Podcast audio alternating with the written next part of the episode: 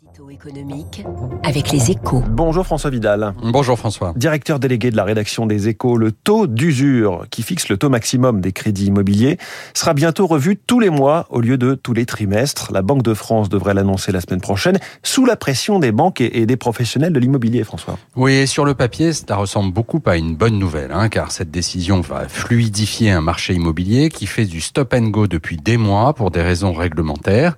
Concrètement, dans un contexte de remontée des taux d'intérêt par la BCE, les banques bloquent régulièrement l'attribution de crédits immobiliers, faute de pouvoir proposer des taux conformes aux conditions de marché. Elles attendent en fait que le juge de paix du secteur, le taux d'usure, soit relevé en fin de trimestre pour ouvrir les vannes.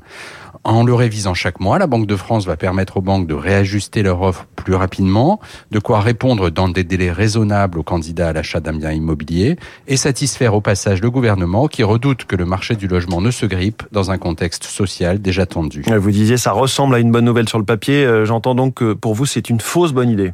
Bah, comme souvent, l'enfer est, pavé de bonnes intentions, hein, François. En fait, la conséquence de cette mesure prise de manière temporaire, semble-t-il, c'est qu'elle va exclure de nombreux Français de l'accession à la propriété. Pour une raison simple, avec les règles actuelles, les ménages peuvent emprunter moins cher que l'État, à un peu plus de 2% aujourd'hui pour une durée de 10 ans, alors que le Trésor, lui, soumis aux humeurs du marché, doit payer ce mois-ci entre 2,7 et 3%.